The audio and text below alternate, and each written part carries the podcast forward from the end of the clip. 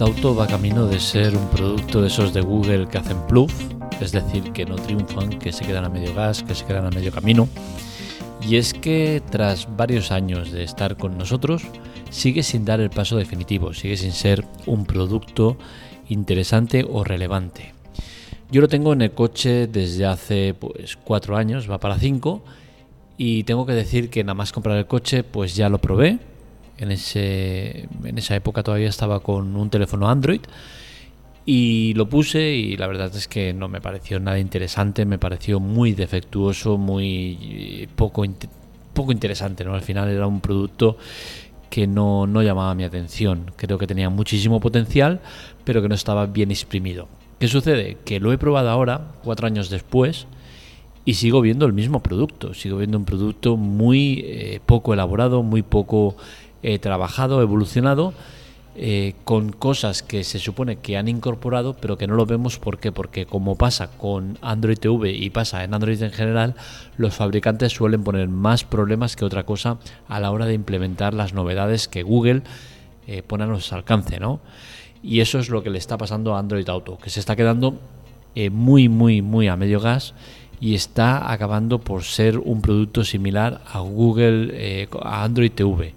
Es decir, un producto que tiene muchísimo potencial pero que no eh, aparece o no explota porque nadie quiere hacerlo y a nadie le interesa. ¿Y por qué no les interesa? Pues que al final este tipo de productos lo que hace es competir con el propio del fabricante en cuestión, con la cual cosa eh, al fabricante es al primero que no le interesa evolucionarlo. Ejemplos. Yo tengo un Peugeot 3008, el sub. Eh, ¿Qué pasa? Que tiene una interface multimedia muy guapa, una, oferta de entretenimiento multimedia que está muy muy bien, muy bien implementado. Eh, me permite tener en la pantalla central un montón de, modalidades diferentes, en la pantalla de delante del, del, volante otras tantas, y al final Peugeot este, este tema lo ha trabajado bien, ¿no? ¿Qué sucede? Que si tú pones eh, Android TV o, CarPlay, el, mismo sistema de Android TV pero el de Apple, pues ¿qué sucede? Que te estás cargando un poco eh, esa experiencia de usuario que te proponen ellos. Es decir, si tú usas el mapa de, Google o de Apple, eh, no estás usando el suyo. Entonces al final estás haciéndole un poco la competencia. Y eso es lo que ellos no quieren, no entiendo que no quieren. Y es por eso que no evolucionan el producto, porque de otra manera a día de hoy ya tendríamos evolucionado Android eh, Auto con la funcionalidad que tiene de poder usarlo de manera inalámbrica.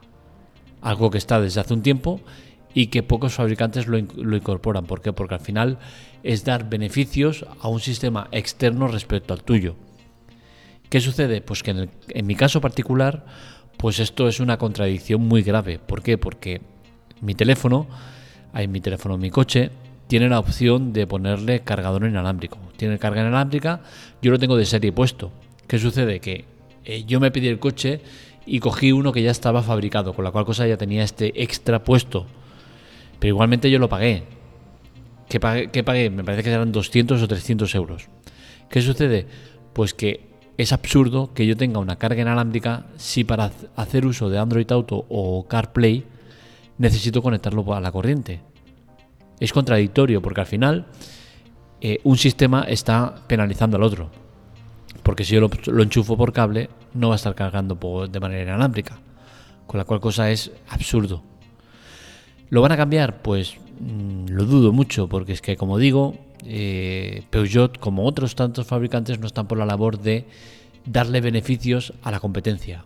¿Por qué? Porque si no, seguramente pues empezará a usar eh, de manera inalámbrica CarPlay, en mi caso porque tengo el iPhone, eh, y dejaré de lado el, entretenimiento multimedia que me ofrece eh, Peugeot. Mm, creo que es un error hacer eso, porque al final eh, lo que estás demostrando es ser poco profesional y estás demostrando que no te preocupas por tus clientes, porque si a un cliente le estás vendiendo una carga inalámbrica tuya propia que te vale 300 euros, lo que no puede ser es que por otro lado el, cliente quiera conectarse a CarPlay y no pueda hacerlo, o a Android Auto, y no pueda hacerlo porque no se lo permites. Porque de manera inalámbrica, que es la manera chula, correcta de hacerlo, no se puede. No me parece bien y no me parece justo. ¿Cuál es mejor, CarPlay o Android Auto? Pues bueno, partiendo de la base que ambos sirven para exactamente lo mismo, que es llevar las funcionalidades de tu teléfono al, coche, tengo que decir que los dos me parecen deficientes, ¿vale? Partimos de la base esa. ¿Por qué? Porque en ambos casos nos encontramos con un entorno eh, multimedia complicado de usar, que no es eh, cómodo, que no es visualmente práctico que comete errores como buscar en el, en, el, mapa una dirección y que te salga eh, medio tapada porque queda oculto detrás y tienes que andar moviendo para arriba para abajo. Es poco intuitivo y eso al final a mí me, penaliza mucho. Eh, quitando este detalle y quitando el detalle de que ambos eh, tienen funciones en pantalla que luego tienes que darle abajo o deslizar para que te salgan más, cosa que entiendo que es contraproducente para, para una persona que está conduciendo. Eh, pues bien, quitando esos detalles, a mí me ha gustado más CarPlay. Pero no por mucho, eh, no porque tenga amor por Apple ni nada por el estilo. Simplemente me ha gustado más eh, la interfaz gráfica de, de CarPlay respecto a Android Auto. Pero sí que partimos de una base que los dos son muy similares y, como digo, que los dos para mí presentan deficiencias eh, grandes, ¿no?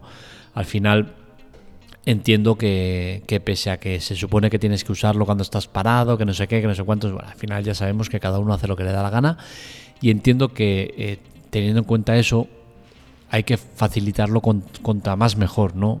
Y creo que tal como está ahora no, no es fácil para nada usarlo y, hacer gestiones rápidas de, cualquier tipo de, información o de aplicación que quieras abrir. En mi caso le sumamos un problema añadido que me toca mucho la moral porque no sé cuál es el problema y eso es lo que más me revienta, ¿no? Si al final si tienes un problema y sabes lo que es, pues dices, mira, vale, lo llevas mejor o peor. Pero tener un problema y no saber de dónde viene, el origen, eso a mí me jode mucho. Y es que, eh, como digo, en mi coche eh, yo soy mucho de, poner eh, multimedia, de poner música en streaming, sea por Apple Music, Amazon Music, Spotify, la que sea.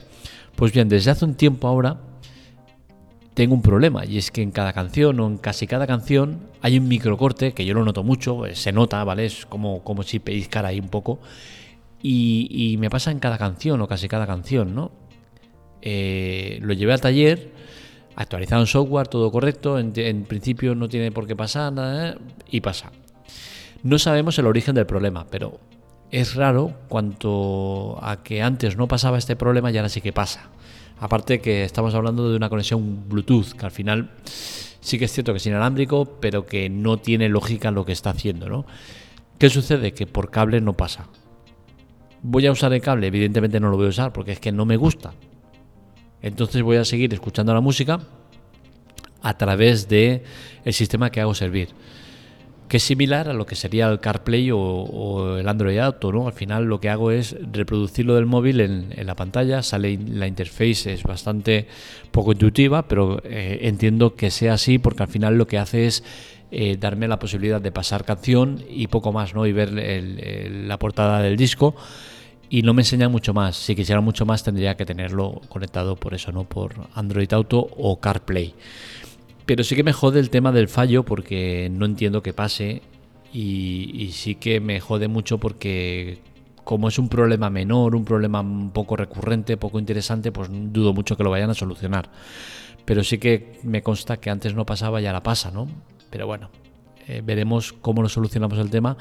Pero bueno, es una más, ¿no? En todo el tema de, del entorno multimedia en un, en un coche, eh, lo poco evolucionado que está en muchos casos, el poco tacto, poco decoro que tienen los fabricantes en mejorarlo, en pulirlo, en darnos más opciones.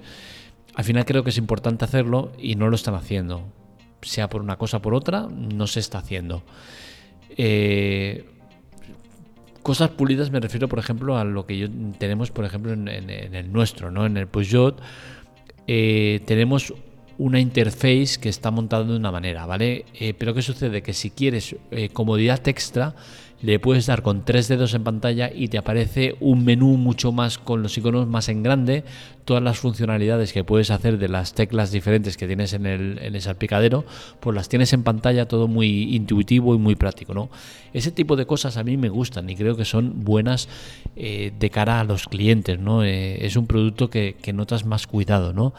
Y, fallos como el que comentamos o como el de no poner Android Auto y CarPlay de manera inalámbrica que se puede, pues creo que no es bueno. No es bueno y dice poco de, de, la empresa, del fabricante o de lo que sea, ¿no?